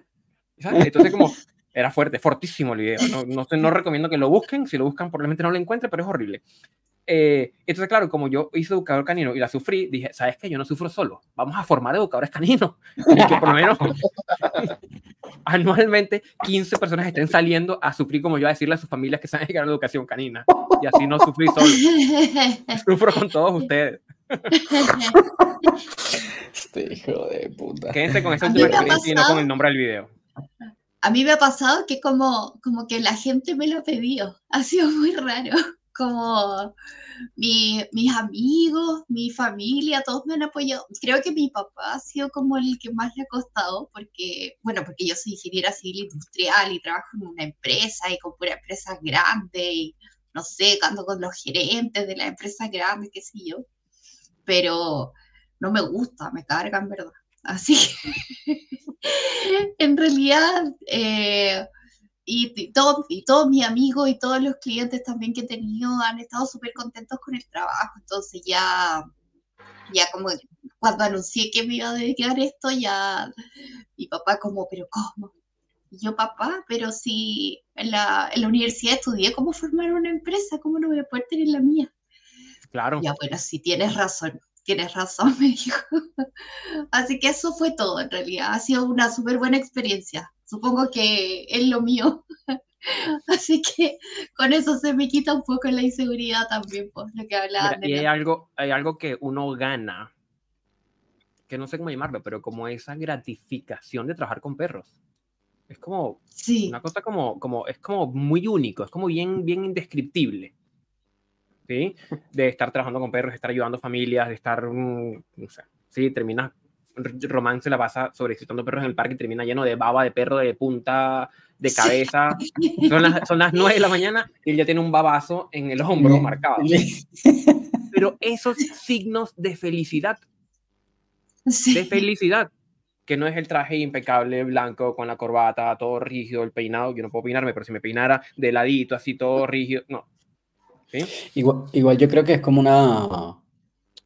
Es una profesión que, o un oficio que está profesionalizándose cada vez más y que está cambiando la percepción, porque además, yo creo que hay dos fenómenos. Uno es que, eh, por un lado, hay más demanda, es decir, hay más personas necesitando ayuda de educadores, y obviamente al haber más demanda, pues empieza a crecer la profesión, porque se necesita más gente que, que atienda eso, porque cada vez personas están teniendo más perros y menos hijos. Este, y lo otro es que como ese fenómeno está pasando y cada vez hay más profesionalización del rubro, entonces también que ahí empieza como a adquirir más respeto, ¿no? Como siempre lo comparo como lo que ha pasado con la gastronomía, ¿no? Antes eras el cocinerito, como, ah, el que está allá atrás cocinando, y ahora tú dices, no, estudié gastronomía, ah, eres chef, entonces la gente empieza a decir, oh, wow, qué increíble. Este, y hacen programas y no sé qué, y, eso también ha pasado en la televisión, es decir, antes nada más estaba César Millán, pero ahora hay un montón de programas eh, de educación canina que de repente no son solamente como el tipo que va a resolver problemas, sino hay competencias, ¿no? Top Dog, eh, qué sé yo, otros. Eh, ahora hay deportes incluso como el flyball, que es un deporte como decir, es como esa onda de la agility, en donde los perros tienen que ir de un lado al otro buscando una pelota, qué sé yo, que ahora es tanto el interés que ESPN lo, lo transmite, por ejemplo. Igual el flyball es súper viejo por lo menos unos 12 años aprox que se empezó a jugar fútbol en, en USA al menos. Pero, pero igual eso es nada. Es decir, como que en, cuando lo ves en tiempo, cuánto tiempo tiene el Shootsum, cuánto tiempo tiene el IGP, etcétera, que son deportes de muchísimos años, flyball es nuevo relativamente, me explico, 10 años, cuando lo comparas con el resto de deportes no es nada. Y que ya en tan poco tiempo ESPN lo esté transmitiendo y no esté transmitiendo IGP, por ejemplo es que tú dices, wow, aquí hay algo, ¿no? Pero el hecho, no importa de cuál sea, porque da lo mismo que sea, pero que estén transmitiendo alguno, porque hay un programa de Top Dog, eso, de que los tipos pasan obstáculos y qué sé yo, y el perro tiene que hacer cosas y el guía va con su perro. Está buenísimo, está buenísimo. Eso significa que poco a poco y en el tiempo, pues, eh, va a ser no solo mejor visto la profesión, sino va a ser más interesante para la gente entenderlo, eh, la cultura va a ir creciendo sobre al respecto, me explico, es como igual, igual que ha pasado con la gastronomía, igual que pasó con el diseño en algún punto, que era, ah, este un artesano, un artesano que, ok, eh, hasta que bueno, hasta, hasta lo que es hoy, ¿no? Una profesión universitaria. hoy en día, los forjadores de, de cuchillos, hachas y todo eso. Eh, que también está pasando, ¿no? Bien interesante. programa de televisión, sí. Sí, claro. Está súper fuerte el tema. Herreros, orfebres, interesante, sí. Mira, Román, viene, viene llegando alguien. A ver. Si está por ahí. Creo que alguien más que está por sumarse. Por ahí viene. Bienvenida. Mira dónde están Oriana y Marisa.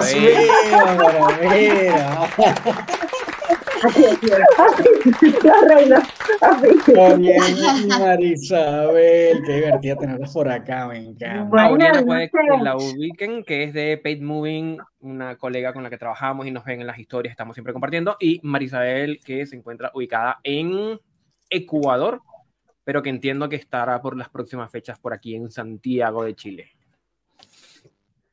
Muy bien, ¿cómo, cómo, cómo les fue a ustedes cuando tuvieron que decir yo me dedico a los perros y no voy a hacer más marketing de alto nivel con Coca-Cola? Ah, ella, yo no. me cayó a mí.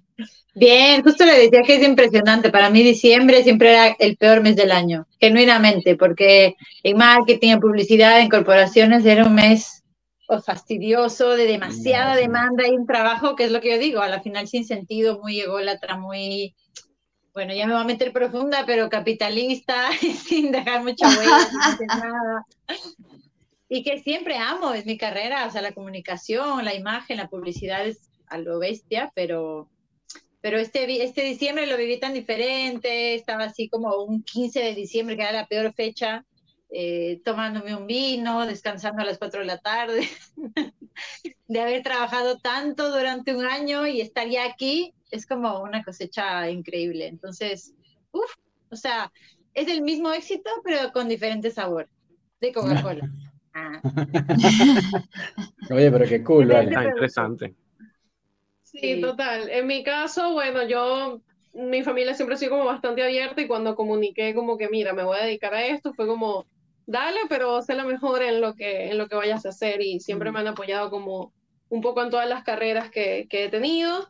Eh, yo realmente siempre me he desenvuelto en el rubro del turismo, eh, soy azafata de profesión, eh, trabajaba en un rentacar y pues de ahí migré al tema de la educación canina, yo creo que un poco por, por casualidad, no era algo que yo tenía pensado, yo pues empecé a formarme como muy por saber más de perros, cómo educarlos mejor. Eh, mi, mi en ese momento no tenía ningún tema como particularmente grave, o sea, literal fue como por pura curiosidad. Y de ahí un señor que está muy loco me dijo, hey, quédate a trabajar conmigo. Y le dije, bueno, sí, dale. Y dejé mi vida y me fui a trabajar con este, con este señor loco y otro señor negrito loco también en aquella época. y de eso ya hace cinco años, como pasa el tiempo. Hace, hace mucho tiempo. Mierda, cinco años ya tenemos, sí. Igual. Pero ¿sabes? yo pienso que, que, lo interesante es que el camino es como fue, eso conversábamos también, porque uno a, veces dice, no, es que llegué tarde, es que ya a mis treinta y pico, y es como, no pasa nada, porque finalmente todo el camino que recorres en cualquier carrera que tuviste te dio las habilidades blandas, no blandas, todo lo que sabes, que hoy por hoy lo más lindo que me pasa a mí es que ya colocas a ti en tu negocio, con tus clientes, y cuando ves cómo todo hace clic en tu cabeza y, con lo que haces ahora, porque además le metes toda la pasión, que en mi caso ya le ponía en la parte corporativa, pero que el rendimiento era mínimo, lo que me devolvían, ahora mi recompensa es, es muchísimo más grande. Mi reforzador positivo es otro. Sí, la, la recompensa, la recompensa como de ver familias que obviamente en un inicio tienen un problema que obviamente les afecta como familia, porque ya cuando viene el perro eh, y entra al sistema, eh, obviamente es un cambio del cielo a la tierra y eh, en verdad yo diría que el 85% de las personas no, se viene, no, no, se ve venir lo que realmente implica, ¿ya? Mucho más la, a lo que me dedico yo, que es mayor parte cachorro, que obviamente te pone un cachorro el mundo, las, o sea, patas arriba, el mundo de cabeza. Entonces, como ver esa satisfacción de conforme las sesiones, el tiempo, todas las terapias van, digamos, avanzando y que los comentarios luego sean buenos y digan como, oye, no, mira, ¿sabes qué? Es que no te hemos escrito más porque todo está bien. Ya así como cuando vas y haces el seguimiento es como que, sorry, no sabía nada de nosotros porque es que en verdad el perro es un ángel, el perro es un cielo, se porta súper bien. O te mandan fotos, ya, no, mira, está cumpliendo su primer año y qué sé yo mira, nos fuimos de viaje o llegamos bien a, no sé, nuestro destino final que era irnos a vivir a no sé dónde. Entonces, como que yo creo que esa satisfacción de, wow, ayudé a una familia, es como un poco cambiar el mundo desde una perspectiva eh, como más bonita quizás que un trabajo convencional, digamos. Que mira, yo pensaba que con la publicidad me cambiaría el mundo, o sea, fuera de chiste. Yo decía, bueno, dije, no, es que estas campañas tan grandes y la valla publicitaria y estoy dejando huella, imagínate que yo quise ser como arquitecta, luego me fui a la publicidad y dije, en vez de hacer un gran edificio, estoy dejando una campaña publicitaria que se puede ganar premios y puede estar en todo el país regionalmente, o sea, el impacto de eso en teoría era grande, pero el te diste cuenta es otro. Claro. Claro, y lo más lindo es que a la final cuando, como dices, ¿no? Como uno duda, ¿por qué no me llaman? ¿Qué hice mal? Y la final es que hiciste tan bien que ya no te llaman. yo hubiera hecho más, más sesiones. ya me gustó. Sí, uno se encariña además con la familia, con los perros. A mí me pasa mucho que ya luego que termino los programas, como que mis clientes casi que quedan siendo mis amigos. Sí, eso es lo lindo. Y te haces un, una, un ya tu familia se extiende y, y, claro, son tus panas, son tus amigos. Entonces, le hubiera dado unas 10 clases en vez de resolver en 3.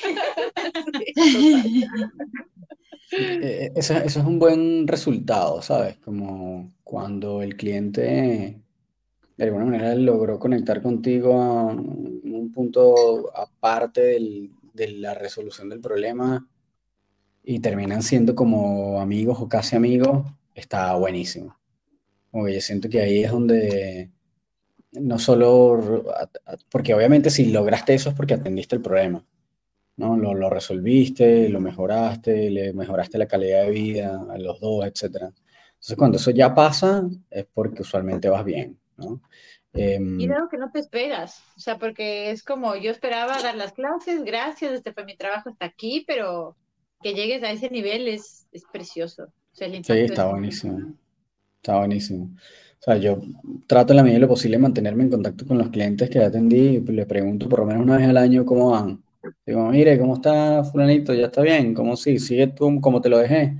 Es decir, como que trato de igual estar pendiente, obviamente, bueno, no se escapará, pero, pero trato en la medida posible, porque igual al final, toda esa lista de gente que le has ayudado, al menos lo que llegaron hasta el final, es como, ¿qué será la vida? Yo no sé qué. Y ahí, aprovecho y escribo, ¿no? Como, mira, ¿qué será la vida? Yo no sé quiéncito, y déjame escribirle.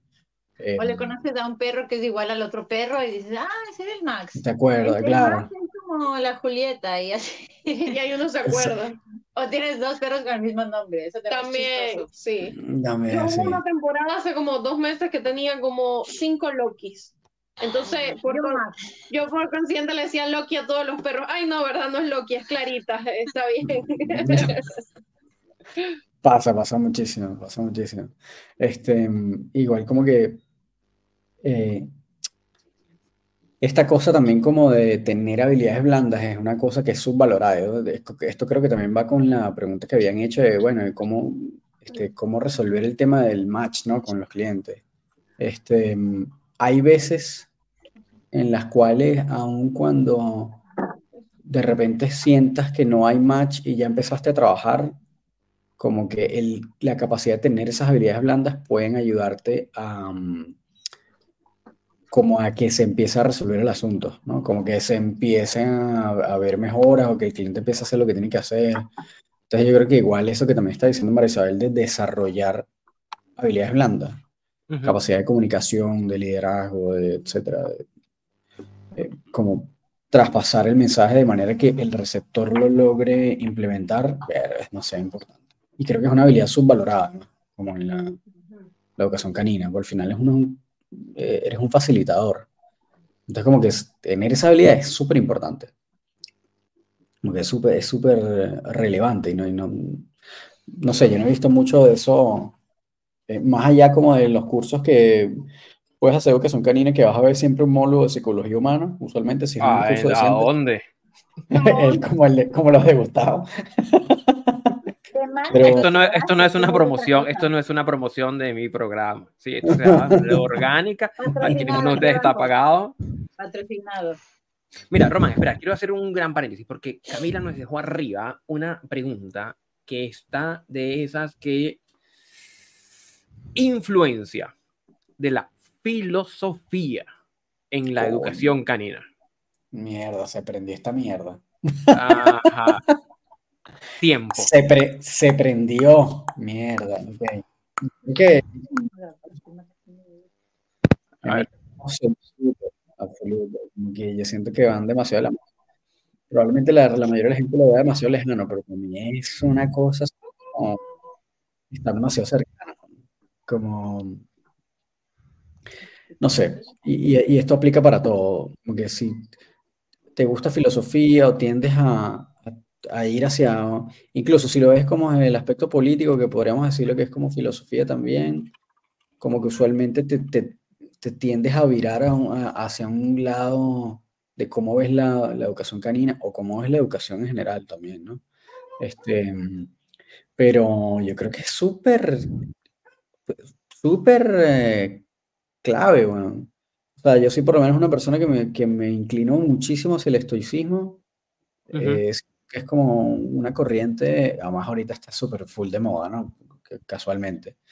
Eh, pero, pero yo creo que igual es como una, una corriente que se ha mantenido vigente en los años, a pesar de que Grecia, tú sabes, la cosa más antigua del mundo, eh, pero que de todas maneras aplica muchísimo para tener como una percepción de cómo ayudar a los perros a construir eso, a construir esa, esa resiliencia, ¿no? que al final es como esas cosas que caracterizan al, estoicismo.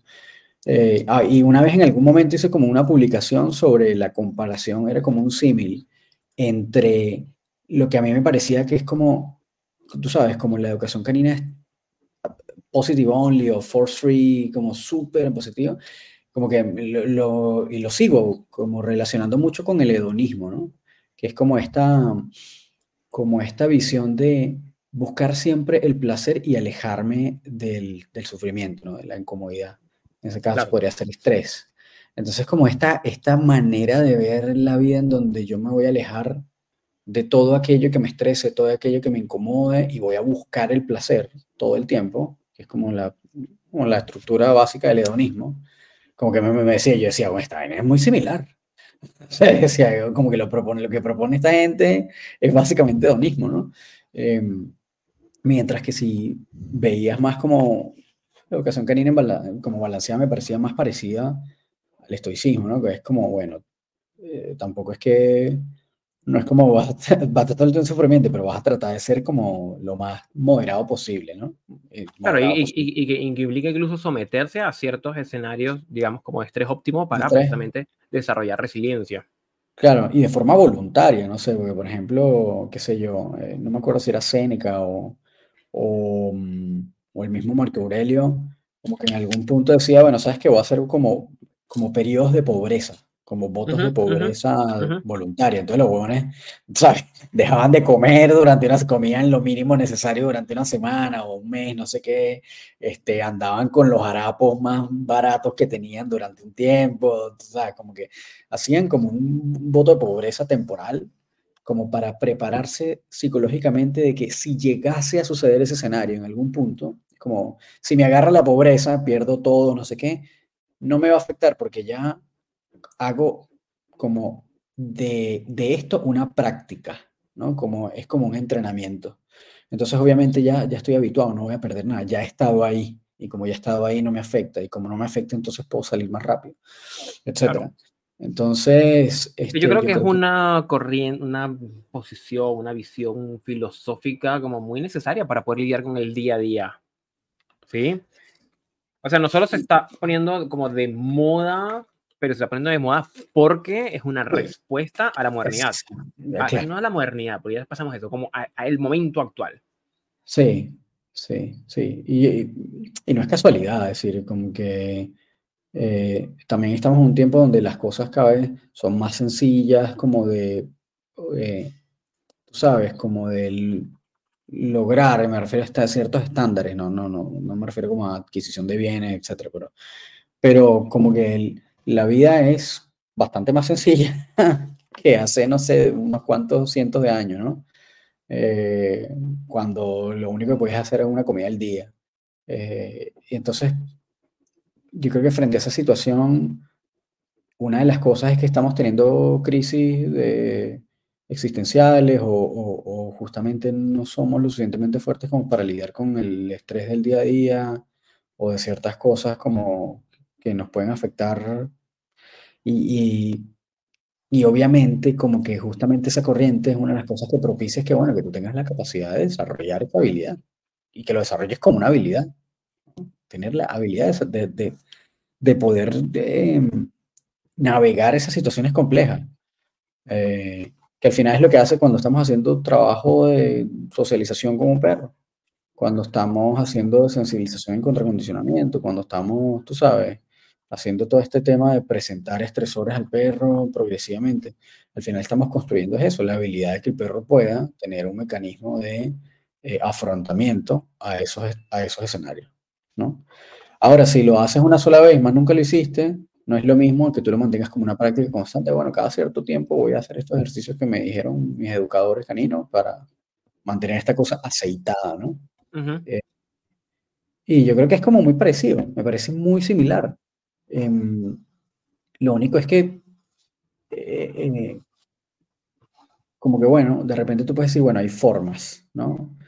que no es lo mismo de, bueno, te voy a lo que decía antes, ¿no? Tienes el perro que le tiene miedo a los sonidos y le pones un camión, lo que llaman inundación, que metemos al perro al rompe a enfrentar su miedo más grande de buenas a primeras a que lo vaya fortaleciendo a poquitito. Es como que practiques artes marciales y te ponen a darle patadas a un, a un saco en vez de una palmera. ¿no? Lo mismo que estás empezando y te metan a darle con un saco de cemento. Entonces, em, como que eso se entiende, pero, pero cuando es como la evitación absoluta y por la evitación, ahí yo creo que hay un problema. Mira, de todas maneras, eh, absolutamente cierto es importante. No sé, qué, piensa Camilo, porque además ella fue la que hizo la pregunta. Sería interesante también ver qué dice. Claro, pero, pero es interesantísimo el tema de, de, de conocer de filosofía. Este símil que, tú que tú acabas de dar. Como de quizás algunas versiones más hedonistas, como es el postura filosófica, otras como más estoicistas, y, y entender eso. la educación canina es más que siéntate y salchicha al hocico. Es mucho más complejo y puede, puede ir abarcando varias capas, incluso hasta no solo las capas eh, filosóficas, sino sociológicas también, y de psicología de la personalidad y todas las otras cosas que a lo largo de todas estas tres temporadas hemos venido conversando. Mm. Sin embargo, estoy viendo a Felipe con cara de pregunta. Para los que están viendo en YouTube, Felipe está arriba a la derecha y cuando tiene esa cara así apretada es porque tiene o, un gas atravesado o porque tiene una pregunta atravesada. Entonces creo que es la segunda, Felipe, cuéntanos. Bueno, eh, pregunta para Román, eh, ya que está a la vuelta de la esquina Navidad, eh, mucha gente tiende a regalar perros ya en Navidad, pero quiero ponerte en un caso hipotético. Imagínate que una persona X está scrolleando ahí en Instagram y se topa con la cuenta de STK9. Ve a Nino y a Laura ahí trabajando con los perros, con el pastor Belka Malinois y diga, mierda, yo quiero tener ese pastor Belka Malinois para hacer lo mismo que hacen ellos. Y mm. esta persona no tiene conocimiento de, de perros, solamente lo quiere tener porque es un deseo que se, le, que se le pasó por la mente y dice, ya, yo lo quiero tener. ¿Cuál sería tu recomendación? Pero recomendación en qué sentido? En la persona, la persona pasó scrolleando, dijo, hoy quiero ese perro. ¿Qué le claro, pero, pero es como que quiero ese perro y tengo otro o quiero ese perro.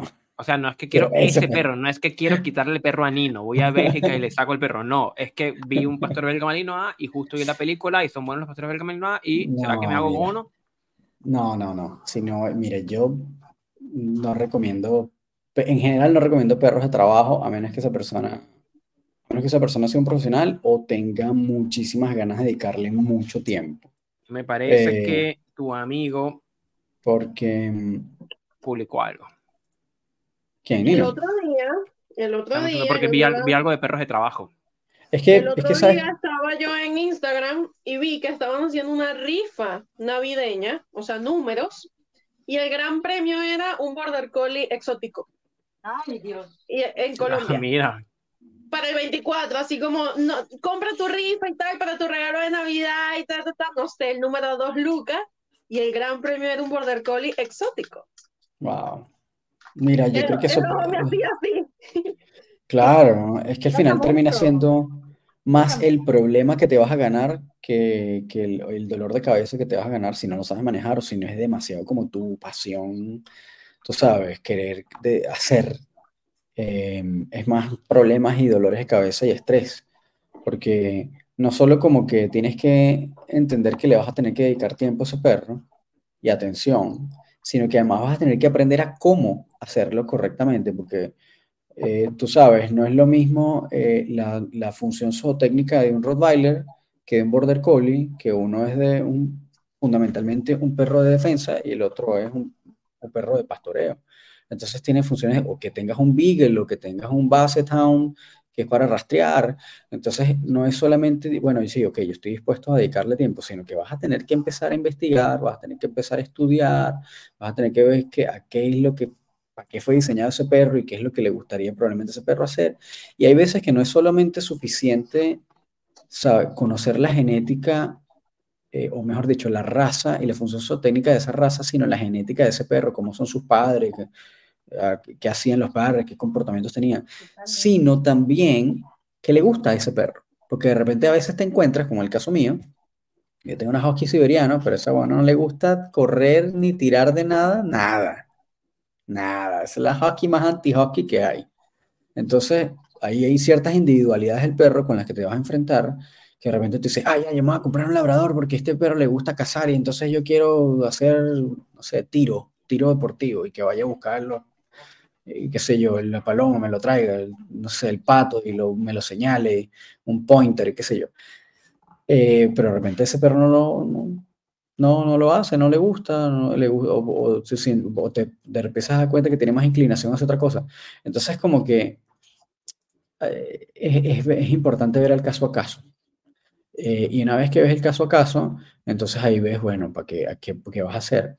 Pero si es así como que viste un video y entonces yo quiero hacer esto, me gusta esto, pero si no sabes bien, eh, yo creo que antes de tomar una decisión de eso, lo mejor es investigar.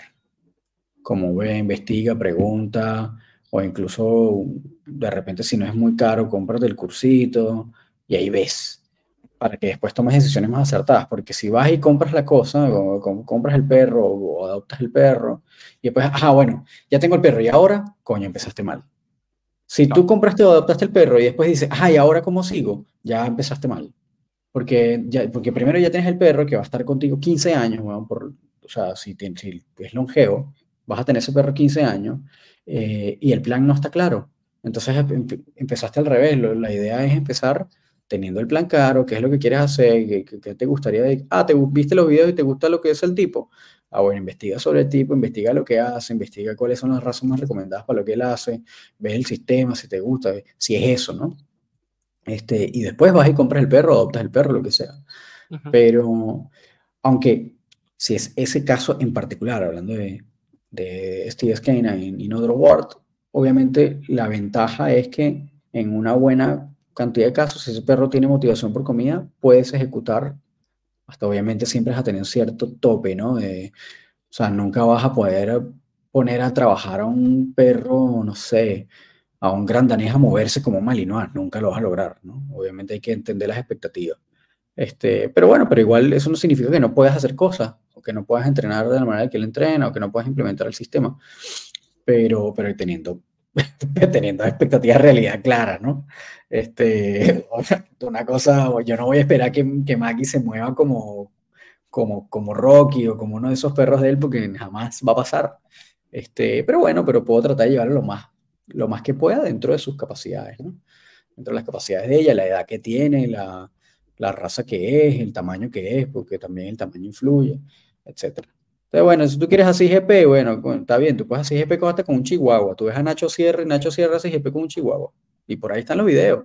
Pero obviamente si tú quieres realmente un perro, tú quieres competir, quieres, no sé, a tener un perro de defensa, bueno, no te vas a comprar un chihuahua para 6 GP, ¿no? Oye, Román, pero yo creo que ahí también va la pregunta del ¿para qué? Porque también cuando Felipe es como que, claro, como, ah, es que le vi en redes y están de moda y a mí me ha pasado últimamente. Ay, qué lindos son esos nuevos perros, así con la naricita negra y flacos y, y muy activos. Entonces la gente no entiende en realidad la importancia de, de, discriminar el perro de compañía, el perro de trabajo, que es todo lo que tú estás hablando. Si no, me cojo el Mali porque está de moda, se ve mucho en redes y yo me quiero sentir así, como que quiero, sí, sí qué, qué, rol funge el perro en la vida de la gente. Y la gente cree pues que solo con pasearle o mandarle a la guardería va a ser suficiente. Eso es lo que a mí me han dicho. Como, no, pues es que sí, le voy a sacar a pasear. ¿Y por qué no si le voy a sacar a pasear 40 minutos? y ahí es que no estamos entendiendo el por qué y para qué ese perro, sino que es muy esta cosa de ver en redes y querer tener esa misma imagen y ya está. Creo que por ahí también va el problema. Total, totalmente. Es decir, este, bueno, aquí voy a aprovechar. Gracias por asistir, Camila. Sé que tenés que ir. Muchísimas gracias por haber estado con nosotros. Gracias por tu pregunta interesante. Y bueno, nada, espero que puedas escuchar el resto entonces eh, por Spotify o por YouTube. Em, pero bueno, nada, volviendo al tema, sí, es como que ese para qué también es importante. Eh, porque usualmente uno, uno se pregunta por qué, ¿no? ¿Por qué quiere un perro? Pero ese por qué nunca está tan claro, porque no es una cosa consciente. El por qué tiene que ver con el que, bueno, que porque tú estás llenando unos ciertos vacíos ahí, psicológicos, y esto lo habíamos hablado un montón de veces, hay un montón de cosas intrínsecas que, que necesitamos suplir o que queremos suplir o que queremos satisfacer que tienen que ver con temas existenciales o, o del ser, eh, que no, probablemente no, no, te vas a saber responder. Entonces lo que termina uno diciendo, mira, pero ¿por qué quieres un perrito? Bueno, porque quiero compañía, porque quiero cuidar a, tener a alguien a que cuidar o ver algo que crecer o qué sé yo. Pero cuando estamos hablando de función, ¿no? Eso, el para qué, es una pregunta que no se suele hacer, porque además la respuesta es muy dura. Eh, porque uno no busca un animal para que tenga una función. De hecho, eh, en algunos círculos es como que te dicen los perros no deberían ser perros de trabajo, ¿no? No deberían trabajar, porque, no sé, y bueno, ya empezamos a, entrar en filosofía, ¿no? No, es que los perros no deberían tener funciones porque son seres de angelitos de Dios y entonces tú sabes, ponerlos a trabajar es una explotación, etc.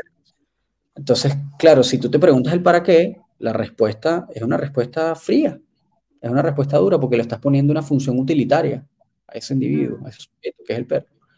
Entonces, yo creo que nadie se hace esa pregunta, pero es una buena pregunta.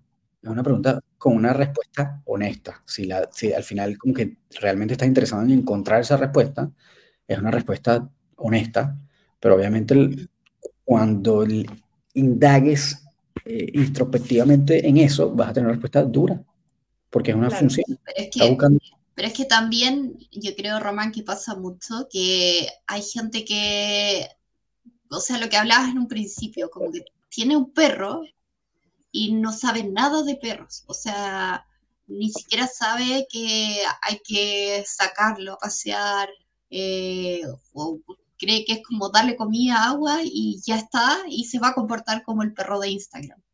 Y mm. también tiene que ver como con, con la cultura que hay hoy día, porque todo lo queremos rápido y ya, y no se puede. O sea, los perros son animales, no son cosas que uno le hace clic y ya funcionan como los perros de Instagram, todo perfecto. es como cuando te preguntan... hay un post que, que, tiene Román ahí en su Instagram que dice eh, lo que realmente es satisfacer las necesidades de un perro. Y dice lo que uno piensa que es eh, agua, comida, una cama cómoda y que el perro corra vuelto loco en el parque. Se olvidan de la socialización, de la estructura, de los límites, de todo eso. Como cuando te preguntan a mí, igual me ha pasado, oye, yo quiero que mi perro se vuelva tu perra. Eh, ya, pues le dije yo, mira, tení eh, la alimentación tienes que racionarla, horarios de alimentación, esto lo paseo, estos tiempos de entrenamiento. Y ahí se empiezan a, ah, no, que no puedo. Entonces, claro, te dicen, oye, qué habilosa tu perra. Ejemplo, generalmente me, ha pasado a mí, oye, y bacán la, la, tú, la conducta que tiene en ciertos lados, eh, esa motivación que tiene ya, pero mira, este trabajo de atrás, ay, que la perra habilosa, no, hay trabajo, hay mucho trabajo detrás, detrás de todo esto. Y, eso es lo que a veces la gente, cuando ve que todo lo que tiene que hacer, empiezan a bajar, a bajar. Y ahí es donde después los perros se disparan y ya no, no hay vuelta. O sea, ya después me, te llaman preguntándote, oye, mira, me pasó esto, y ¿por qué no hiciste? Pero si yo te dije cómo te tienes que hacerlo, y, y no lo hiciste así, no, entonces hay un trabajo detrás y eso es lo que uno tiene, lo que la gente tiene que entender, lo que el cliente tiene que entender, que el perro no nace con eso. Nace con algo, sí, obviamente, su, hablábamos antes de su carga genética, para qué está hecho, pero de, eso hay que canalizarlo y llevarlo a través de un trabajo. Y eso es lo que a veces cuesta mucho, que la gente lo, lo como que lo adopte. Sí, sí, totalmente. Es como, bueno, es que eso es como de las cosas, ¿no? Que como esos fenómenos que están asociados a, esto. Usualmente todavía el perro es como visto, en algunos casos, cuando estamos teniendo como mentalidades tal vez un poco más, como un poco más, no sé cómo decirlo, pero, o más tradicionales, es como, bueno, este perro, que este animal que va a estar aquí como para medio, hacer compañía, cuidar la casa y lo dejo todo el día en el patio, entonces el perro está ahí tú sabes, todo el día afuera porque el perro no pertenece a la casa, sino que es como un, es como un accesorio que voy a aprovechar con el que interactuar de vez en cuando y, y además que, bueno, que aproveche y me cuide. Una planta, como a veces sale el perrito planta. Claro, claro. Sí. tener acá, claro. igual puse en el chat, el Mali quizás en un tiempo más va a ser un perro potencialmente peligroso. Va a entrar en la lista. Eh, yo, hace poco hicimos me uní a un grupo que es de la Fundación Internacional de Creadores, la FIC, de Pastor Verga, o sea, Pastor, los que crean Pastores Verga, y, y nos formamos como monitores de tenencia responsable. y en ese análisis que nosotros hicimos en varias clases, tuvimos como dos meses o menos formándonos, eh, tú analizas la lista de estos perros potencialmente peligrosos y empezás a dar cuenta, darte cuenta de que hay una cronología histórica. Ejemplo, eh, los Rottweiler, los Doberman, eh, los Pitbull, ¿cierto? Entonces tú te das cuenta que en los años 90 eh, la moda fue el Doberman y tienes el perro en la lista. Después en los años 2000 hacia adelante la moda fue el Rottweiler y entró el perro a la lista. Después, la siguiente año, 2010 en adelante, la moda fue el pitbull y ahí está el perro en la lista. Entonces, claro, fueron perros moda que la gente no estaba preparada y que hoy en día están en esa lista. Muchos dicen es una lista que, obviamente discrimina raza, pero no es tan, así. Entonces, más adelante es muy probable que, que, aparezca el, el, Mali, quizás, porque hoy en día el Mali es moda. Y está llegando gente, está llegando a gente muy mal preparada. Yo aquí en Antofagasta he visto Malinois con bozales y tú lo ves y ya ves que es un perro agresivo. O sea, ya, ya yo veo y veo a la persona, esta persona no está preparada para este perro. Sí, igual el tema de... Es probable que sea así. Por ejemplo, hace poco yo tuve un seminario acá en Antofagasta, tuvimos la suerte de tener a Eugenio Nao acá, y él trajo un cangal claro, a Colombia, que él creo que es el primero que hay en Colombia. Y, hoy, y es un perro, pero poderosísimo. O sea, ese perro, muchos hablan del, es un top de mordida que tiene increíble. el día de mañana a lo mejor mm, va a ser moda ese cangal y va a llegar acá y, y, no va a tener preparación y vamos a tener una lista que quizás muchos la quieren acortar, quieren quitar un poco la, la ¿cierto? Esta presencia de, de raza, de esta de, de, decir que la raza es agresiva, pero no estamos preparando a la gente. O sea, más que nada eso, o sea, esa lista se ha creado y va a seguir aumentando por la, la preparación que tenemos, la nula educación que tenemos antes de tener un perro. Si yo quiero tener un perro, tengo que aprender qué raza es. Y si lo adopto, todos claro que adoptar podemos quizás identificar por ahí la mamá, el papá, y quizás podemos sacar un poco de cómo va a ser la suerte que tenemos, o prácticamente el perro adoptado, todos sabemos que es una caja de Pandora. Así que eh, eso nos, básicamente eso, yo creo que es importante hoy en día prepararse, educarse, si tengo un perro, cual sea el cual sea, investigar un poquito y, ver si realmente eh, estoy apto para eso. Sí, total, totalmente. esperemos que no llegue. Un segundito. Mientras sea un perro que se ocupe en las policías, se lo ocupen Fuerzas Armadas, no lo van a poner como potencialmente peligroso.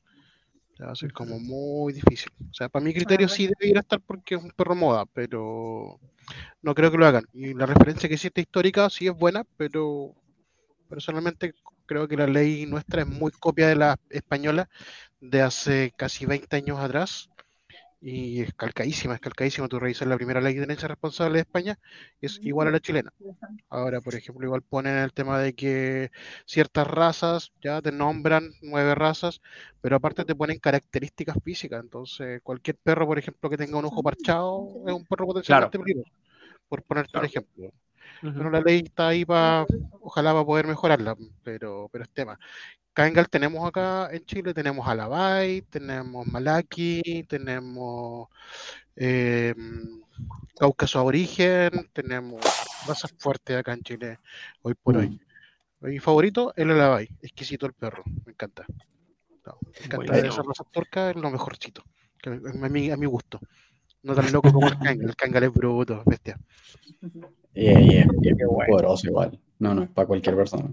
No, no, es, no es para cualquier persona. Yo creo que esa, esa es como, como la, la, pregunta de Felipe nos abrió este universo de conversación, pero es donde, oye, si van a buscar un perro, ojalá revisen bien qué características tiene, ese perro y qué necesita ese perro de nosotros como tutores y si se lo podemos dar o no se lo podemos dar.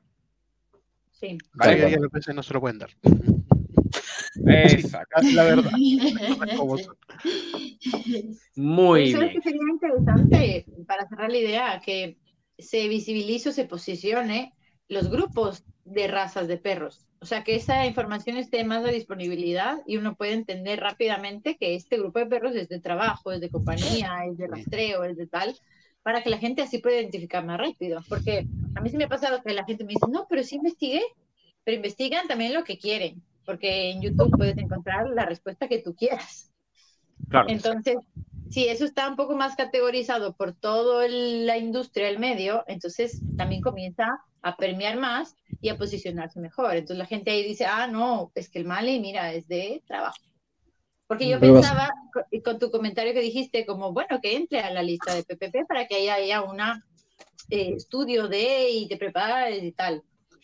Pero mueve muchas fibras. Entonces, tal vez que sí haya otra lista, no solo esta, sino varias, como que de alguna forma pueda ordenar todo esto. Está bueno, está interesante. Yo creo que al final del día es labor de nosotros educadores caninos hacer llegar esa información al público que consume nuestro contenido en redes, en experiencias, en seminarios, en talleres y en otras actividades. Pero bien, muy bien, chiquillos, los vamos a invitar a todos a que se sienten en los asientos de atrás para nosotros ir anudando este cierre de temporada que ha estado interesantísimo. Buenísimo. ¿O no, Total, me parece genial este experimento. Creo que está fantástico que gente se haya querido como sumar. Eh, no sé si estuvieron todos como la oportunidad de hablar con micrófono y cámara, pero a todos los que han estado acá, le agradecemos un montón que se hayan sumado hasta tan tarde. Eh, y de verdad que, bueno, es una experiencia bien interesante haberlos tenido todos acá. Eh, y bueno, quién sabe, de repente esto lo vamos haciendo con de repente más regularidad y veremos. Como los cierres de temporada puede ser. Este, como los cierres de este temporada. Sí, está, bien, está interesante. sí, está interesante, está interesante. Muy bien, entonces nosotros no nos vemos, sino hasta cuándo. ¿Cuándo es nuestra promesa que no vamos a cumplir? Pero nuestra promesa es cuándo retomamos. Abramos el calendario. ¿Cómo se fue el calendario 2020? Puta, no sé. El, el año pasado empezamos en febrero sí, yo creo que es una buena fecha porque coincide aquí en el Polo Sur y en el país en el que estamos con vacaciones de verano. ¿sí? Y yo creo que también para descansar un poquito del, en el verano. Ya, buenísimo. Bueno, entonces podemos, podemos dejarlo como para febrero entonces. Muy bien, chiquillos, les queremos agradecer un montón a todos los que estuvieron presencial el día de hoy, todos aquellos que nos están escuchando grabados. Muchas gracias por haber llegado al final de este episodio. Si se lo toleraron y se lo digirieron. Muchísimas gracias. Por ahí alguien me decía, eh, ustedes que siempre agradecen que llegamos al final del episodio. Yo soy de los que llego al final del episodio. Yo que random si dicen te queremos mucho por tu comentario. Es verdad, me acuerdo Es verdad, es verdad, de verdad. Muchísimas gracias. Estamos muy agradecidos por esto, porque han estado hasta acá, por los que están escuchando el episodio. Gracias por llegar al final del episodio. este, nuevamente. Y, y bueno, nada, eh, gracias por haber eh, hecho posible. Vamos a, hacer, vamos a hacer un call to action. Vamos a hacer un call to action en este formato experimental. Aquellos que están escuchando esta grabación, que están al final del episodio, están en Spotify, tienen una opción en Spotify para dejar un comentario. ¿Sí? Porque a nosotros nos llegan comentarios, yo me imagino que tienen, porque si nuestro extremo, o sea, me imagino, ¿no? Déjame ver. Entonces, entren y comenten, yo llegué al final del episodio. Y así llevamos el tracking de cómo van, cómo nos están escuchando. Bueno, sí, eso estaría bueno. Bueno, para nosotros ha sido un enorme placer haber compartido este 2023 con ustedes. Ya por tercer año consecutivo se sientan Román y Gustavo a hablar cualquier soquetada que les salga de la cabeza, que parece que hace sentido porque a la gente le escucha. Eh, y estaremos ya refrescando ideas para venir en un 2024 empoderados. Recargados. Con la, con, con la promesa de haber entendido lo que es la gestión emocional. que nos ha estado persiguiendo en todos estos días. Y bueno, ¿tú qué nos cuentas, mi querido Román? Nada, yo creo que está buenísimo. De nuevo, gracias a todos, gracias por haber escuchado, gracias por haber llegado hasta acá, gracias por haberse comido todos los episodios, las temporadas completas, por haber participado en este episodio en particular. Gracias a todos por estar ahí, gracias por apoyarnos, gracias por decirnos, gracias por publicar el rap de Spotify de este año cuando estuvieron ahí como el Laboratorio Canino como su podcast principal, etcétera. Gracias a todos. Mira, espera, espera, ya no, ya no vamos a despedirnos, porque cuando Javier dice que si a nosotros nos pasa, cuando vimos las stats y, y hay 200 personas que nos escuchan y somos un número uno, Fijo, claro, exacto. y, ese, y, ese, y, y, eso será verdad, o será que Spotify nos está mintiendo. ¿Quién carrizo nos va a estar escuchando a nosotros y lo que decimos? Nos pasa, Javier, todo el rato. no pasa, no pasa. A veces no nos creemos nuestros propios logros, pero bueno, de eso formamos parte un montón de gente, así que tranquilo. pero aquí estamos y aquí seguimos. Así es. Bueno, nada, chicos, entonces, nuevamente, gracias por haber llegado hasta acá, gracias por haber llegado hasta el final de temporada y nos vemos entonces en la próxima temporada y en el próximo episodio. que estén súper bien, como siempre. Cuídense. See you later, alligators.